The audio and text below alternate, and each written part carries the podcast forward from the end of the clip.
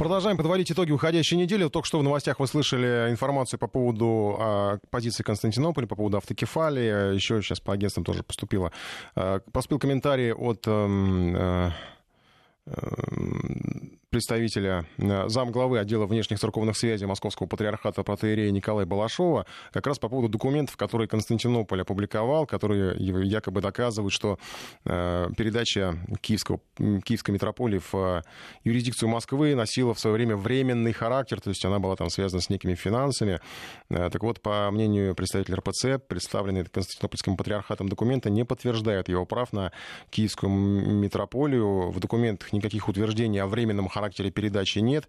И если цитировать, то для нас были очень странными утверждения некоторых представителей э, Константинополя, эм, что анонсированные э, решения якобы основываются на этих исторических документах и как-то оправдываются ими. Мы бы хотели задать вопрос нашим братьям, из каких именно документов они вынесли такие суждения. Или, может, ознакомиться с теми документами, которые до сих пор остались вне сферы нашего внимания. Хотя э, вот протерей Балашов сомневается, что такие документы существуют. И он же, кстати, прокомментировал эту историю с нападением на храм Ивано-Франковской области. Э, есть опасения у РПЦ, что если власти продолжат вмешиваться во внутрицерковную жизнь, то он может произойти в масштабах всей Украины такие нападения. Это печальный предвестник возможного трагического развития событий. В случае, если вмешательство госорганов во внутрицерковную жизнь будет продолжаться, а вмешательство тут очевидно, поскольку, в общем, э, а в саму идею автокефалии активно лоббировал Порошенко практически на всех уровнях. Э, ну, я напомню, что речь идет о нападении на храм в Ивано-Франковской области. Там есть пострадавшие среди прихожан, и даже пострадал и настоятель храма. Мы еще к украинской церкви вернемся. Сейчас просто я напомню, что э, напомню о таких больших э, внешнеполитических событиях, что мы ждем сегодня вечером выступления министра иностранных дел России Сергея Лаврова. Он подводит итоги своего участия в неделе высокого уровня на Генассамблее ООН. И центральным событием, как ожидается, станет выступление главы российской дипломатии с трибуны Всемирной организации во второй половине дня. А, сегодня вечером предполагает, ну, ожидаем, что у нас будет возможность его транслировать и само выступление, и последующие, последующую пресс-конференцию, где будут сказаны какие-то слова на встрече с прессой. Ну и запланирован еще был ряд двусторонних встреч. Кстати, в официальных анонсах было указано, что министр напомнит о важности этой международной площадки, хотя нельзя, не, опять же, не напомнить, что с трибун на неделе уже прозвучало достаточно слов, а, которые, мягко говоря, ну, странно слышать а, с такой важной международной площадки, а, проще говоря, некоторые слова просто просто звучат как глупость. Самое запомнившееся, это, конечно, выступление Порошенко. Там мало кто слушал, мало кто понял, но все запомнили, что ругал Россию, вернее, пугал. Трамп э, хвалил себя, тоже пугал. Правда, пугал социализмом, а не Россией, коммунизмом в целом. Ну, возможно, он как-то подразумевал Россию как Советский Союз, уж трудно сказать. А, Макрон и Мэй говорили о химатаках, э, все в русле истории в Солсбери. Но ощущение, что отрабатывали медиафон, потому что не зря то, о чем мы говорили в предыдущем часе, старались люди, опубликовывали очередной вброс по поводу Скрипалей, по поводу Петрова, Баширова и прочих там выдуманных персонажей. А вообще наблюдатели уже обратили внимание на то, что история со Скрипалями сама по себе может быть даже такая пустышка, то есть э, Скрипалей просто принесли в жертву, э, а сами страшилки о таких русских отравителях, они никому не интересны и не нужны, потому что конечная цель это убедить мир в том, что Россия представляет из себя химическую угрозу, и уже вот через это убеждение э, решить вопросы в Сирии, потому что Сирия это основной сейчас интерес Запада, и влияние там потеряно, надо его как-то возвращать, и считаю, что через это химоружие удастся это сделать. Именно поэтому Запад никак не может расстаться вот с этой версией, которая абсолютно провальная, версия с отравляющим боевым веществом «Новичок», а, которая выглядит абсолютной дикостью. Уже много комментариев, но даже не от наших представителей спецслужб, а даже уже от иностранных представителей спецслужб, которые говорят, что просто это ну, какая-то невероятная глупость. А, но так или иначе, на эти глупости приходится реагировать. Посмотрим, что ответит наш МИД. Напомню, сегодня вечером Сергей Лавров выступает на Генассамблее ООН. А сейчас вернемся к украинской тематике, потому что украинская политика на этой неделе была сосредоточена вокруг а, Петра Порошенко, по крайней мере, так кому-то казалось.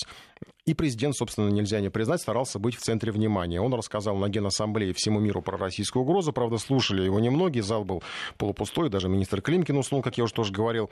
Ну и назад Порошенко едет с подарком. Двумя списанными американскими катерами береговой охраны и совместным фото э, с Дональдом Трампом, где у него такой же костюм и галстук, как у Трампа, о чем уже, в общем, много тоже сказано, написано, и над чем э, много смеялись э, пользователи соцсетей. Ну и еще Петр Порошенко с супругой Мариной посетил кладбище на территории американского Американской военно-морской академии, где похоронен сенатор Джон Маккейн и опубликовал фото у могилы Маккейна. На одной из них президент стоит перед могилой сенатора на коленях, но потом, правда, как говорят в соцсетях, э, это фото было удалено, однако его успели, естественно, сохранить, как это часто бывает.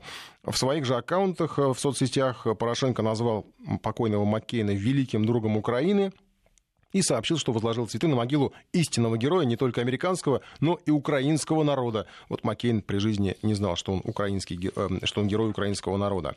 Э, у нас сейчас на связи э, наш САПКОР Владимир Синельников. Владимир, вечер добрый. Связи нет у нас с нашим САПКОРом в Киеве? Попробуем перенабрать, потому что какие-то проблемы со связью. Ну, если так, э, по поводу вояжа Петра Порошенко, то вот еще э, один, может быть, такой негативный в его адрес, видимо, э, сюжет. Подсчитали на Украине, сколько стоило ему съездить в ООН, 4 миллиона гривен. Но ну, в конце концов, не знаю, конечно, может его за это стоит осуждать, но в конце концов, те, кто считал-то, вы уж посчитайте, что он вам два катера подержанных везет, везет обратно. Пусть, 30, пусть им 30 лет, но тем не менее. Владимир Снельников у нас на связи из Киева. Владимир, добрый вечер. Добрый вечер. Прежде чем, э, прежде чем мы перейдем вот к итогам визита Порошенко, есть какая-то оперативная информация по нападению на храм? Э, нет, и оперативной информации нет. Все, что известно, уже сообщил официальный сайт Украинской Православной Церкви Московского Патриархата. Э, полиция, как всегда, и традиционно бездействует, но это тоже совершенно ожидаемо. Дело в том, что когда мы еще раньше говорили о последствиях вмешательства Порошенко во внутрицерковные дела на Украине, явно неконституционные, и оппозиции Э, патриарха Варфоломея из Константинополя. Э, собственно говоря, этот сценарий был очевиден. Мы уже тогда говорили, что за этим последуют насильственные захваты православных храмов, которые будут поддерживать государство, осуществлять будут э, ультрарадикальные организации по указанию силовых структур Украины. И все это может вылиться в кровавое столкновение между верующими и радикальными националистами. При этом власть, как всегда, будет на стороне радикалов. Ну, собственно говоря, то, что произошло в Ивано-Франковской области, это такое первое событие, из этой серии, и оно будет, естественно, просто развиваться и продолжаться. Э, то есть это только начало, дальше будет все гораздо хуже, и еще будет э, Тут уже можно быть абсолютно верным. Прольется кровь, вся ответственность за это ложится на Порошенко, который нарушает Конституцию Украины, э, в частности, принцип отделения церкви от государства, и патриарха Константинопольского, который нарушает церковный канон.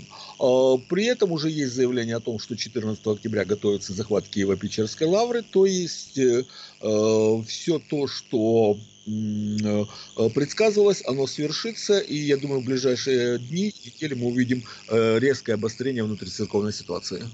Ну, спасибо. Ну, похоже, опасения высказывают, собственно, в РПЦ, мы сегодня уже их озвучивали. Что касается визита Порошенко, это такое главное, наверное, в общем, политическое событие, внешнеполитическое для Украины уж точно. Вот у нас даже слушатели уже шутят, пишут, что с Маквейном у него тоже было совместное фото, ну, подразумевая вот это вот стояние на коленях перед могилой покойного сенатора. Вообще, как воспринимает визит Порошенко на его родине, э, на, что, на чем делают акценты?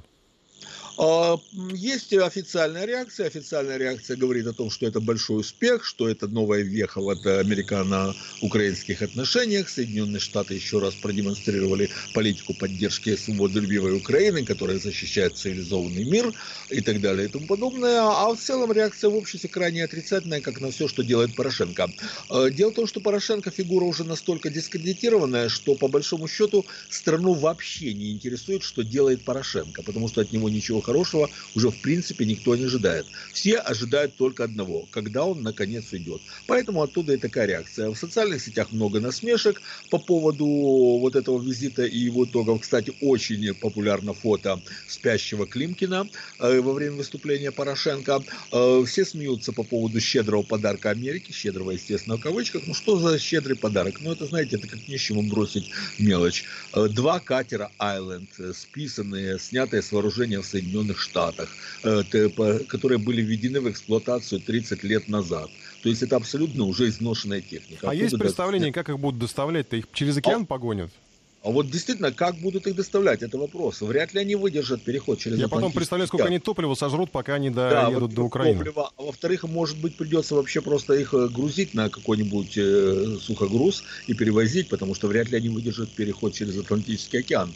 То есть, если посчитать, сколько, во сколько обойдется их транспортировка на Украину, то купить два ржавых корпуса – можно было и здесь, и примерно за те же самые деньги, и не нужно вот такой помпезности. То есть это подарок, ну, по принципу, все равно выбрасывать, возьми себе. Кстати, это касается всей американской военной помощи Украине. То оружие, которое они сюда поставляют, это списанное старое оружие, которое все равно выбрасывать. И, ну, выбрасывать так отдадим Украине. А у вас там, кроме того, еще пока Порошенко за океаном, в общем, повышается, пытается повысить свой рейтинг, какие-то странности происходят. Мы услышали, что у вас актеры теперь в политике самые популярные становятся. Я имею в виду а, Зеленского. Да, Зеленский действительно по последним опросам общественного мнения вышел на вторую позицию в рейтинге кандидатов в президенты. А, на первой позиции традиционно Юлия Тимошенко, и это уже такая ситуация имеет место почти два года. Первое место Юлия Тимошенко. А, почему Зеленский? А, тут есть два момента, почему именно Зеленский. Во-первых, на каждых выборах на Украине появляется новое лицо, которое вызывает симпатии избирателей. Это связано с тем, что огромная масса избирателей разочарована в старых политиках, им никто не доверяет, все прекрасно понимают, что от них ничего хорошего ждать уже не приходится в стране, и они пытаются найти новую политическую фигуру, новое лицо, которое можно поддержать на выборах. И всегда на выборах всплывает такой человек авантюрного, в принципе, склада, который умеет воспользоваться этими настроениями избирателями и создать, э, получить хороший э, результат. Если мы возьмем выборы 2010 года, то тогда таким же, я, как бы неожиданным был результат Сергея Тигибко, э, малоизвестного политика, который получил третью позицию на выборах. Если взять последние парламентские выборы, то это был Олег Лешко, который покорил избирателей тем, что бегал по Крещатику с вилами и говорил, что это те вилы, на которые народ поднимет власть, если власть будет непослушна и не выполнять требования народа. Все такие фигуры, они удержатся, как правило, только одну каденцию, а полностью себя дискредитируют и уходят в небытие на следующих выборах. Сейчас такой фигурой становится Зеленский. То есть э, ему симпатизируют те люди, которые не любят нынешнюю власть и которые поэтому считают, что может быть вот он что-то сделает, потому что все остальные политики себя дискредитировали. А это один момент э, в э, политическом взлете Зеленского. Второй момент – это очень хорошо разыгранная интрига. За Зеленским стоит Коломойский, небезызвестный олигарх. И, собственно говоря, э, Зеленский должен сыграть функцию так называемого электорального мешка, то есть того, кто отвлекает на себя часть голосов конкурентов. Зеленский прежде всего отвлечет на себя оппозиционный электорат, потому что он э, пользуется популярностью как раз у тех, кто недолюбливает власть. То есть у Тимошенко отберет? А, он отберет у Тимошенко, он, может быть, отберет э, у других э, еще по двух-трех реально оппозиционных кандидатов, относительно оппозиционных, потому что реальной оппозиции на Украине нет, но есть люди, которые достаточно жестко критикуют э, власть. Вот, вот именно он у них отберет голоса для того, чтобы они не прошли во второй тур. А во втором туре там будет все решаться уже на совсем других принципах, и позиция избирателей там будет играть очень и очень незначительную роль. То есть, по сути, ему уготована роль провокатора на этих выборах. Ну, кстати, сегодня еще стали поступать сообщение, что, я так понимаю, э, Зеленский может отобрать голоса у Тимошенко, а Тимошенко, похоже, хочет отобрать автокефалию у Порошенко, потому что она сегодня поддержала идею автокефалии для Украины. По крайней заявления такие были. А ведь это такой, ну, основной базовый элемент в предвыборной программе Порошенко, то есть то, чем он будет размахивать. Вы знаете, во-первых, Тимошенко является абсолютно прозападным кандидатом, и, в принципе, сейчас вообще все зависит от того, кого выберет э, Дональд Трамп. Дональд Трамп – это единственный Э, избиратель Украины. Единственный и главный избиратель Украины, и поэтому, что он решит, так и будет. Сейчас еще выбора нет, он выбирает, кстати, между Тимошенко и Порошенко, и выбор еще не сделан, и оба сейчас борются за его симпатии. Отсюда, кстати, и заявление Юлии Тимошенко. Весьма примечательно, что пару недель назад Тимошенко вообще отозвала свои заявления по поводу критики реформ на Украине. Ранее, год назад, в сентябре 2017 года, она говорила, что это геноцид народа Украины, а вот э, Э, в середине сентября э, нынешнего года заявила, что она ничего против реформ не имела, не имеет и всегда и никогда им не противодействовала. Отсюда же заявление в поддержку автокефалии. По поводу того, что Зеленский отберет голоса у Тимошенко, абсолютно нет, потому что за Тимошенко голосуют в основном э, не очень образованные женщины предпенсионного и пенсионного возраста, а Зеленский более ориентирован на интеллигенцию. То есть публика, которая любит Тимошенко, не любит Зеленского, а публика, которая любит Зеленского, без того не любит Тимошенко. Это не пересекающиеся электоральные поля. Он может отобрать голоса, например, у тех э, политиков, которые э, вообще противостоят Майдану. Вот там есть пара, два-три имени, которых можно назвать, которые вообще против Майдана, потому что, в принципе, вся нынешняя оппозиция, она майданная, майданная оппозиция. Это склока внутри э, Майдана из-за дележа власти и, соответственно, денег. А вот есть несколько политиков, которые пытаются окучивать электорат, который антимайданный. Вот именно конкретно у них э, Зеленский голоса и отберет. То есть его задача не пропустить во второй тур, антимайданного кандидата. Спасибо большое. Владимир Синельников, наш э, киевский корреспондент. Ну, у Зеленский, насколько я себе представляю, актер такого комического жанра, да, ну, в принципе, немного изменится, если Порошенко поменяется на Зеленского, хотя, ну, в общем, есть, конечно, много оговорок. Давай сейчас о серьезной, более серьезной политике. Германия, Эрдоган учит мир защищать свое право покупать газ у России.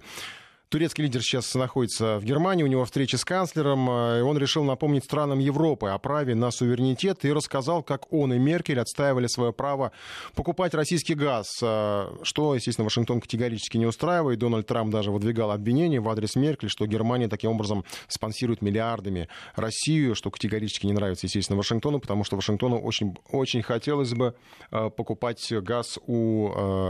чтобы Европа покупала газ сжиженный у у Вашингтона.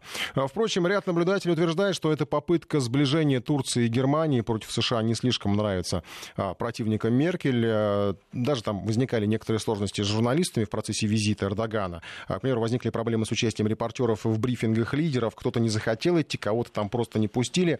В целом, медиафон очень непростой, потому что Эрдоган как-то вот так вроде приехал в гости и даже потребовал, чтобы выдали одного из репортеров, у которого, если не ошибаюсь, уже гражданство Германии, но который там считается выходцем из Турции, он а, является оппозиционером, и в Турции против него выдвинуты обвинения. А, там даже прозвучали такие слова Эрдогана, что если он а, если бы была такая зеркальная ситуация, то Германия и Турция, конечно же, выдала бы там своего фигуранта какого-то, которого бы хотела Германия выдать. В общем, приехал не просто как бы, по крайней мере, по некоторым цитатам, дружить с Германией против США, вроде бы как за российский газ, но и в некотором смысле даже чего-то требовать. Вот в чем конкретно требование, в чем сложности вообще этих контактов по линии Турции-Германия, спросим нашего коллегу Сергея Курохтина, он наблюдает за этими встречами. Сергей, добрый вечер. Добрый вечер. Там, я так понимаю, уже Эрдоган отметился такими требованиями, то есть ну, не ультимативными, но резкими в адрес Меркель. Ну, не лично, конечно, но... а в целом. Да, в целом, безусловно, только что прошла пресс-конференция Ангела Меркель и э, Эрдогана, и э, на этой пресс-конференции, надо сказать, стороны довольно-таки жестко высказались в адрес друг друга.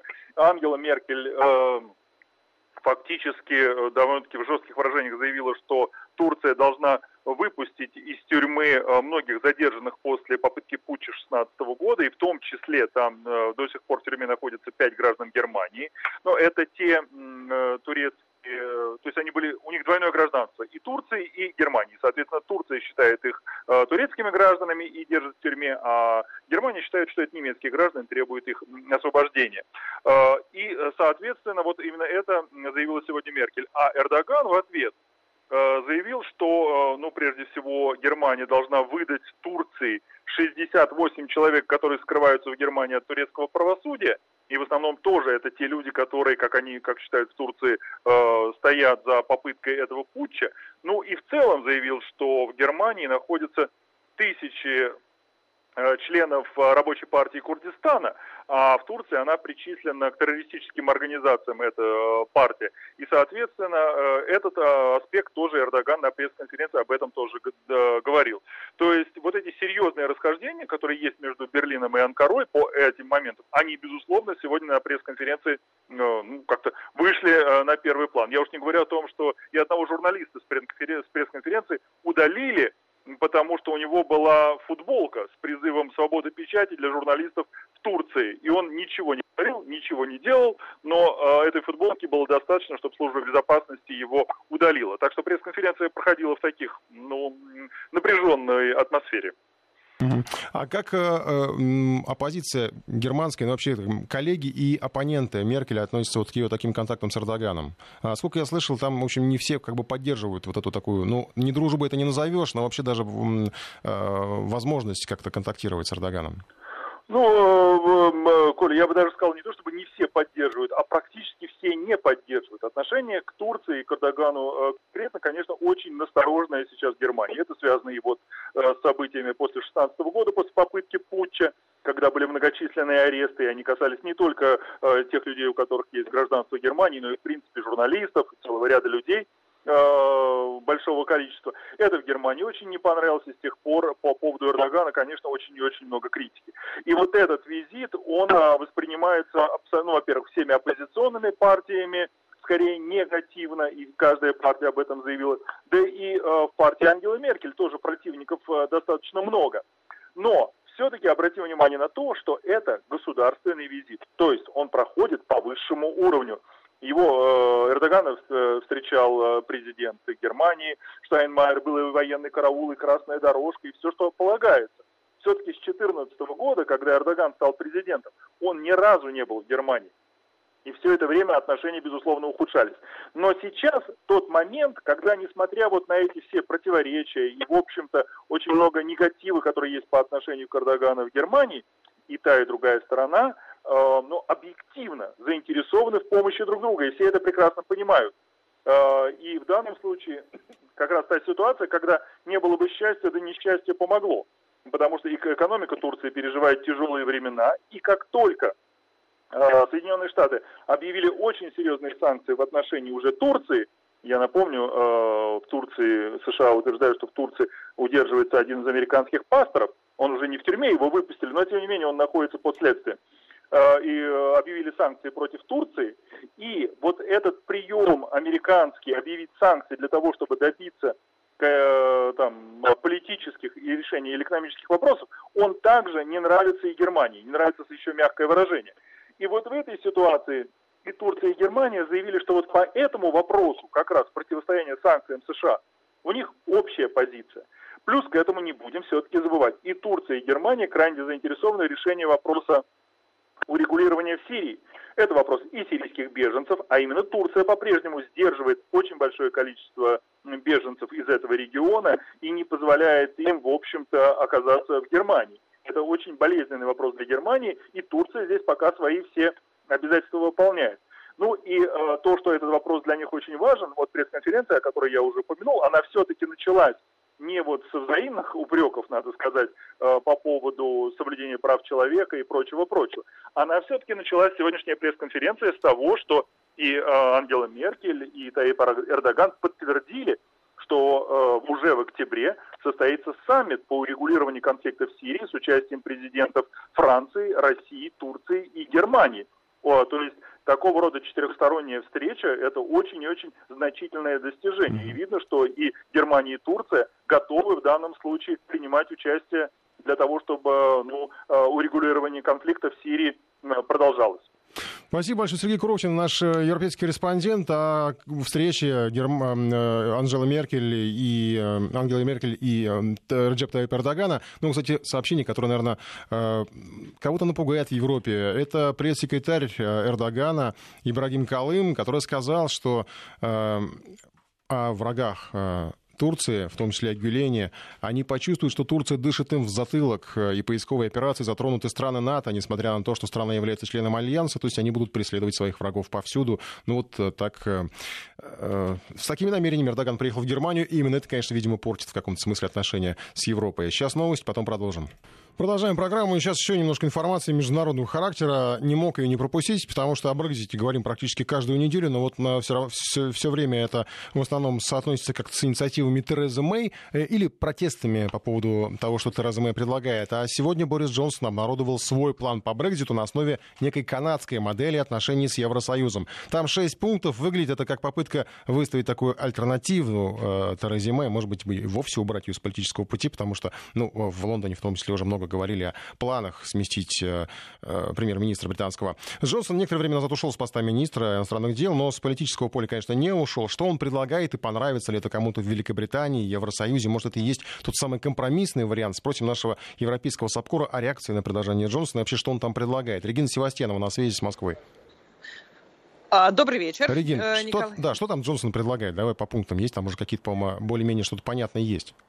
Да, действительно, сегодня он э, сам написал колонку в Daily Telegraph, э, где все по пунктам и расписал, чего он э, предлагает. Но предложение, на самом деле, следует отметить, достаточно смутное. Во-первых, в первой части своей статьи он очень сильно раскритиковал, раскритиковал предложение Терезы Мэй, с которой она ездила в Зальцбург на неформальный саммит глав правительств стран Евросоюза. Он заявил, что это унизительное предложение для британцев самих в первую очередь, причем он считает, что это унизительно в том числе в интеллектуальном смысле, что а, Тереза Мэй какую-то глупость вообще предложила, на которую британцы сами не должны а, соглашаться. И поэтому первым и основным пунктом его собственной программы, эта программа состоит из шести пунктов, это отменить все соглашения, которые вот Тереза Мэй предложила. Так что вы совершенно правы, Николай, это позиционируется как полная противоположность тому, с чем действующий премьер-министр ездила на встречу со своими коллегами из Евросоюза. Далее, пожалуй, самым главным предложением э, его программы является выстроить отношения по примеру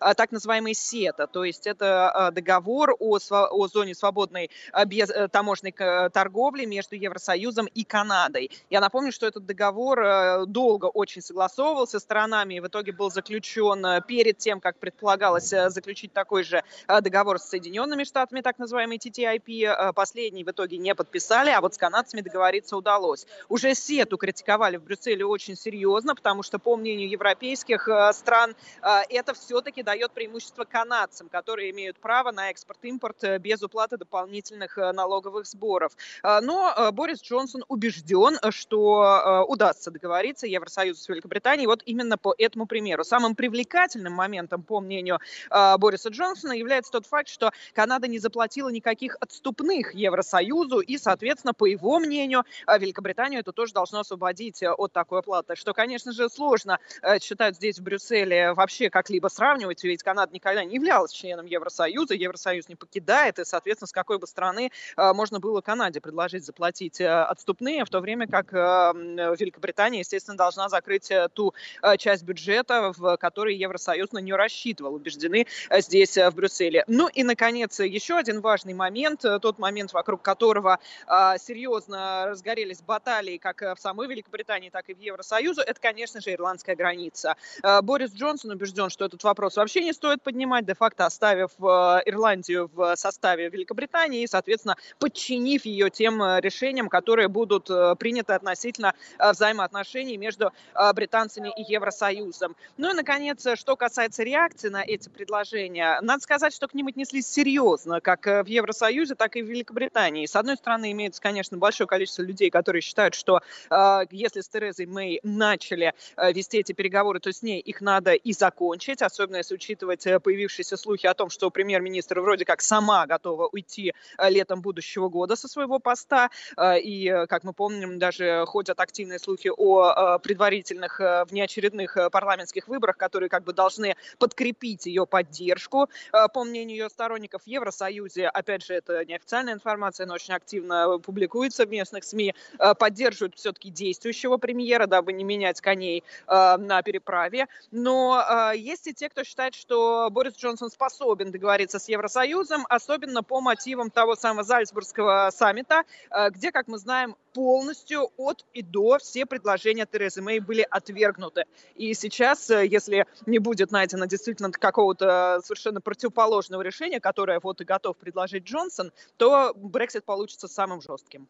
Николай. Спасибо большое, Регина Севастьянова, наш САПКОР в Брюсселе. Ну, посмотрим. Там Джонсон, конечно, он явно пытается сделать альтернативу Терезе Мэй, хотя вот не все понимают, пытается ли он подсидеть Терезу Мэй или подсидеть, э, в смысле, ради, ради себя, для себя, то есть, чтобы занять ее место, либо подсидеть в чьих-то целях.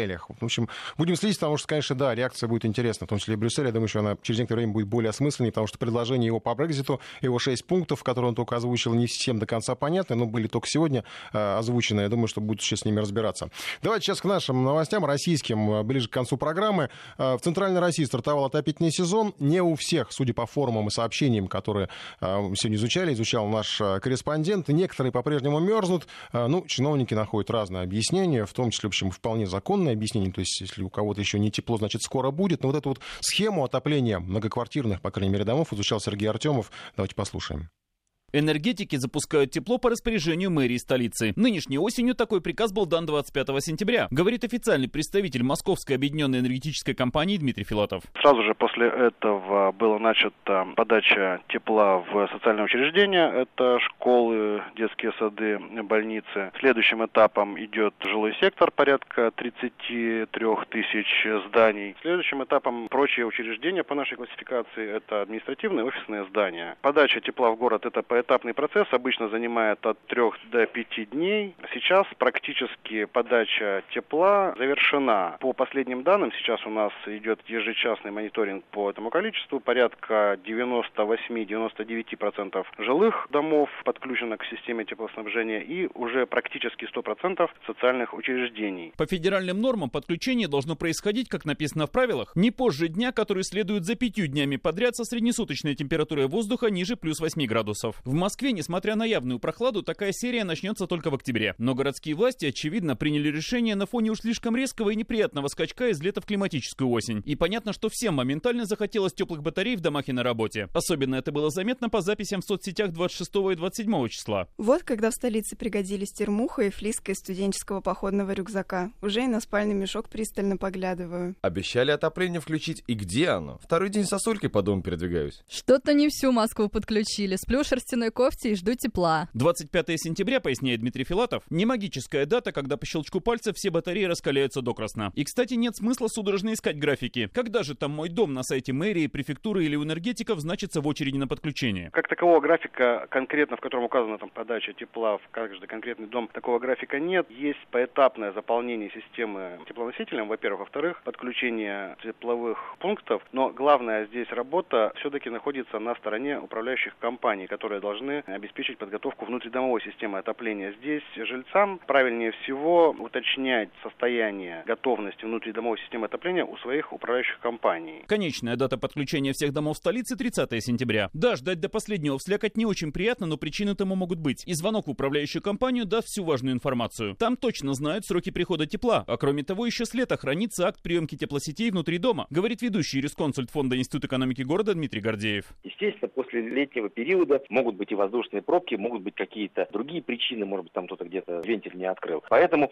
нужно всем собственникам квартир, нанимателям квартир, просто членам семьи, если там где-то кто-то отсутствует из основных владельцев квартиры, сообщать о том, что у нас в квартире все батареи холодные. И могут быть разные причины. Или самостоятельно можно этот вопрос решить, просто пройти, например, к соседу сверху или на последнем этаже, чтобы он у себя спустил воздушную пробку. Понятно, что воздух, все эти пузырьки поднимаются куда-то наверх. Или позвонить в управляющую организацию, придет техник какой-то, он осмотрит и уже примет техническое решение в зависимости от конкретной ситуации. Пожаловаться необходимо и в случае, если тепло в батарее есть, но чувствуется оно едва-едва. Норма для городской квартиры в Москве плюс 18. Если комната угловая с наружными стенами, то плюс 20. А измерять это, как советует портал мост.ру, нужно так. Термометр держать на высоте метра от пола и не ближе полуметра от батареи и наружной стены. Кстати, существуют требования для подъездов. Там не должно быть холоднее плюс 16 градусов. В общем, если где-то меньше, набирайте номер своей управляющей компании или единой диспетчерской департамента ЖКХ столицы. Сергей Артемов, Вести ФМ.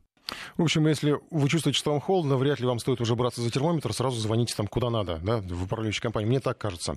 Сейчас еще одна потребительская тема, которая касается не только Москвы, всех вообще, я думаю, каждого потребителя, который что-либо покупал в онлайн-магазинах. Популярная, популярный способ покупок сейчас интернет-магазины хотят закрывать без суда, если они не выдают чеки. Такое еще, оказывается, встречается. В итоге получается, что каждый седьмой магазин может быть закрыт или заблокирован, по крайней мере, в интернете. Эксперты предлагают их закрывать если идет работа без кассовых аппаратов. Ну, таким образом, продавцы экономят на налогах. Кроме того, есть в этом соответствующие изъяны, потому что покупатели без чека не могут вернуть купленный товар, или это трудно сделать. Часто такие магазины не принимают платежные карты или резко повышают цену, когда потребитель хочет заплатить по безналичному расчету. Мы сейчас в нашем приложении открываем голосование. Вам вообще нужны чеки из онлайн-магазина? Потому что есть люди, которые даже, может, не обращают на них внимания. Первый вариант никогда, ответа никогда не спрашиваю. Второй вариант беру, но только при покупке крупных, при крупных покупках. Третий вариант беру, но не всегда дают. То есть есть такие магазины, вы встречали такие магазины, которые не выдают вам чеки. Я имею в виду онлайн-шопинг. И всегда добиваюсь выдачи чека. Есть такие настойчивые и принципиальные покупатели. Мы скоро перейдем в режим интерактива. Можно будет нам позвонить на эфир. Сейчас разъяснение от нашего экономического обозревателя Павла Анисимова, как, собственно, идет торговля с чеками и без. Сегодня из тысячи крупнейших интернет-магазинов 150 работают с грубыми нарушениями. Нечестные торговцы отказываются принимать карты, не пробивают чеки, скрывают название фирмы и адрес, где можно обменять бракованный товар. Поймать их почти невозможно, отмечает президент Ассоциации компаний интернет-торговли Артем Соколов. К тому же нет правил, как закрыть интернет-магазин, если он, например, не выдает правильный чек. Любой вопрос решить потом с этим магазином невозможно. Если магазин вам не предоставил бумаги соответствующие, чек, например, то не вернуть товар, не получить обратно деньги, ни один надзорный орган ничего с этим не может сделать. Суд э, никогда не примет заявление, в котором э, не указан ответчик. Там Роспотребнадзор э, не поймет, э, кому выписывать штраф. Сегодня блокируют в основном сайты, где продают запрещенные товары, да и то это долгая процедура. Прокуратура выискивает в сети нарушителей, например, продавцов электроудочек. На владельцев сайта заводят дело, в суде прокурор просит признать каталог с электроудочками запрещенной информацией, и только после этого сайт блокируют.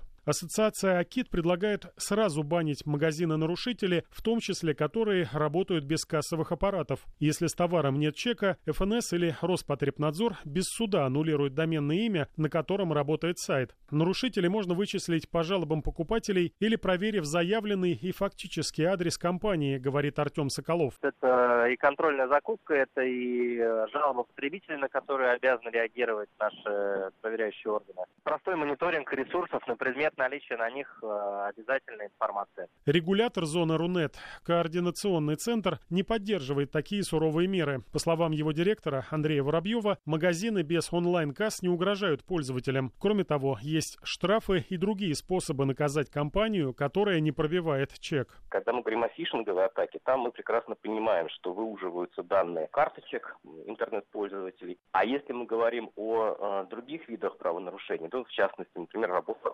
интернет-магазина без онлайн-кассы, прямой угрозы пользователя от этого не возникает. Но это же деньги пользователей, при этом никто не ворует. Да, э, является э, нарушением налогового законодательства, но с этим должны разбираться уполномоченные органы. Неправильный интернет-магазин выдает себя слишком низкой ценой. Кроме того, должна насторожить излишняя настойчивость менеджеров сделать предоплату. А если нет офиса для самовывоза и вместо кассового чека выдают наряд заказ, лучше купить нужную вещь в другом интернет-магазине. Павел Анисимов, Вести ФМ. Ну вот э, история с чеками. Что, касается ли она вас? Важно ли это для вас, как для потребителя? Э, вам нужны чеки из онлайн-магазина? 232-1559, код Москвы 495 и плюс 7 903 170 63 63. Э, можете присылать ваше сообщение. Сейчас прервусь. Вот человек, который присылает 6144, вот эту вот историю про э, то, что к школам подъезжает женщина, просит ее сфотографировать. Это несколько дней назад рассылка идет вирусная какая-то по всей стране. Пожалуйста, не плодите вот эти вирусы и глупости, которые пишут э, про то, что там крадут детей, там почки вырезают, еще что-то такое. Волгодонск, Ростов-на-Дону, Москва, везде уже все получили, все уже поужасались, а вы продолжаете это э, тиражировать. Непонятно зачем. Вы проверьте хотя бы, позвоните сами в школы, которые вы упоминаете, э, в которых якобы произошли эти ужасы, о которых вы рассказываете. И потом уже подумайте, что присылать сюда на эфир, зачем засорять эфир. Итак, вам нужны чеки из онлайн-магазина. Код Москвы 495 232 232 1559, наш телефон. Требуете ли вы их? Или, может быть, вам не давали их, но э, вы добивались, чтобы вам выдали, потому что при возврате товара, допустим, э, они необходимы. Или, может быть, вы даже возвращали товар без чека. Может быть, так, что-то такое удавалось кому-то из покупателей. Итак, опрос в приложении. Вам нужны чеки из онлайн-магазина? Никогда не спрашиваю. Беру, но только при крупных покупках. Беру, но не всегда дают. И всегда добиваюсь выдачи чека. 232-1559, плюс 7 903 170 63 63 наш смс-портал. И у нас, да, 2 232-1559. Игорь нам звонился. Здравствуйте. Да, здравствуйте. Ну, дело в том, что э, если взять сеть крупных магазинов, продовольственных, продуктов, то есть э, продуктовых ну, понятно, магазинов, да. я всегда последние годы беру чек с собой. Почему? Неоднократно приходилось возвращать даже рыбу, форель, э, даже бывали э, некоторые продукты. Приходил с чеком и спокойно возвращал. И в полном размере обратно. Но если брать в некоторых магазинах интернет, допустим, да, вот в таких случаях, если шансов, если практика отсутствует чека, что-либо я могу доказать. Mm-hmm. Вот это вопрос. Да, понятно. Ну, кстати, вспомнилось, вы про рыбу сказали, буквально недавно теща с рынка принесла тухлую рыбу. А, вот эту красную какую-то там, я не знаю. Открыли упаковку, вонище жуткое. Возвращать не стали, потому что ехать далеко обратно на этот рынок больше на бензин потратишь. Ну, в общем, как-то все это обидно было, но возвращать не стали. Хотя, наверное, чека, кстати, не было. Я вот, кстати, из тех людей, кто чеки не всегда берет, в том числе при покупке продуктов. Есть у меня такой грешок э, перед самим собой. Алексей, здравствуйте. Алексей. Есть у нас звоночек? Обидно будет, Здравствуйте. если... Здравствуйте. А можно комментарий со стороны интернет-магазина? Да, конечно. Смотрите, мы, когда отгружаем товары покупателям, угу. пользуемся услугами курьерских служб. А уж пробили они чек или нет, угу, угу. Я понял, о чем Тут вы. вопрос тонкий. Да, я вот. понял, о чем вы. Обычно они обязаны его бить, да? Но они могут бить его не фискальный, угу. неправильный. Товарно могут выдать, да, просто? А проблему транслируют как бы на нас тогда, получается, угу, да? Угу. Причем мне, как интернет-магазину, выгоднее, чтобы он, курьерка, пробила чек, потому что в случае наличия у клиента претензий, мне будет гораздо проще его адресовать на экспертизу, чем потом доказывать, что я, условно говоря, э, ну, соблюдаю законодательство. А да? для вашей отчетности это не мешает, когда курьер пробивает или вы пробиваете? Как вам удобнее? Нам все равно. Э, они нам возвращают деньги по безналу от Мгм. юрлица к юрлицу. А Мгм. выбили ли они чек или нет, вот этого мы не можем знать, к сожалению. Да, я, спасибо, что напомнили. Я как раз перед эфиром смотрел эту схему, еще подумал, что я просто не очень разбираюсь вот в этих тонкостях.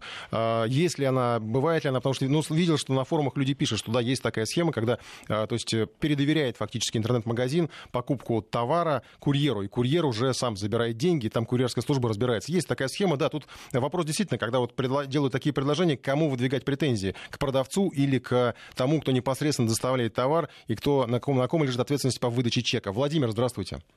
А, Добрый вечер. Э, ну, я вот непосредственно по интернет-магазинам тоже могу сказать, вот работал долгое время курьером. Я вам так скажу, что процентов 98 людей чек не интересует. Их даже интересует просто какая-то бумажка, чтобы лишь бы на ней стояла печать и то, что ты получаешь. Э, То есть чек, как правило, никто не требовал, сколько я ездил, там 3-4 года. Никто, и- и это максимум чек нужен, только если кому-то отчитаться. Ну, как правило, человек себе заказывает, я работал в сфере стройматериалов, и, как правило, никому не нужен. Но если вдруг какие-то были претензии, естественно, там меняли без вопросов. Да, А понятно. так, По- вот Спасибо. я вам так скажу Спас- напрямую, что столкнулся, что людям просто нужна какая-то бумажка с печатью, никто не смотрит. что Спасибо, чек, спасибо за ваше это- наблюдение. Очень интересно, потому что у нас получается интересный эфир. У нас уже позвонил нам покупатель-потребитель, позвонил нам представитель интернет-магазина и представил курьер, который, собственно, тоже в какой-то степени иногда отвечает за доставку и передачу чека. Еще у нас звонок Александр, да? Здравствуйте. А, Добрый вечер. А, Не подскажете, вот один вопрос у меня. Как же быть тогда с Алиэкспрессом? Вот у меня тоже возник вопрос, потому что я тоже э, иногда заказываю какие-то глупости. У меня даже одно время рубрика там была «Чайна Таун», я покупал Да, всякие. оплачиваю напрямую в Китай, получаю почту России. От кого мне тогда А, ждать Смотрите, насколько я представляю, опять же, я тонкости могу не знать, но а, Почта России является вот тем самым курьером, который а, вот по, по, эм, а, да, вот что там, они извещение какое-то дают, да, то есть это где-то в электронном виде это где-то существует. Но я тонкости не знаю, как тогда, вот у нас вообще есть процедура... Просто в данном случае мы сами ставим свои интернет-магазины в неконкурентную позицию по отношению к зарубежным площадкам. Справедливое замечание. Хотя, кстати, сейчас недавно же после экономического форума там они заключили какое-то соглашение там, с Mail.ru Group, кажется, да? То есть я так понимаю, что физически эта торговля уже может быть перенесена как раз на нашу территорию. В общем, да, интересное наблюдение вы сделали. Потому что действительно, если все оставить как есть, получится, что там без чеков можно торговать, а здесь без чеков запретят. Требую чек, пишет нам слушатель, для заказчика по материалам, ну, это отчетность, понятно. Э, Так, э, в магазине, не буду называть э, сеть, покупали тигровые креветки, при- вскрытии оказались не свежие, обменяли без чека и без всяких дискуссий. Вот молодцы и те, и другие, и покупатель, и продавец. А Все крупные сети онлайн предоставки дают чек. Многие приезжают с мобильным терминалом оплаты. Я, кстати, да, видел, что приезжают с мобильным терминалом, но я скажу, что вот я из тех людей, которые ну, только при крупных покупках, наверное, обращают внимание на чек, потому что там, если какая-то бытовая техника, чтобы ее можно было вернуть в случае чего. Последний звонок а, в этом эфире, наверное, Владислав, здравствуйте. Здравствуйте. Как у вас с чеками обстоят дела? Вы их всегда требуете? Э, Я представитель интернет-магазина, как раз у меня свой небольшой есть, услуги в сети оказываю, а я их выдаю. угу. на самом деле. На самом деле, я что считаю, абсолютно вот э, куча проблем все звонившие предыдущие э, подняли, и трансграничной торговли, которая не конкурентна. У нас сегодня очень мало времени. Вы э, всегда а, выдаете чеки? Да, я всегда выдаю, Спасибо вам, считаю, спасибо. Что это Итак, дорого. 23% а, нужны чеки, 30% берут только при крупных покупках, 20% берут, но не всегда дают, 27% всегда добиваются выдачи чека. Мало времени вообще не осталось. Встретимся в следующую пятницу, завершаем программу.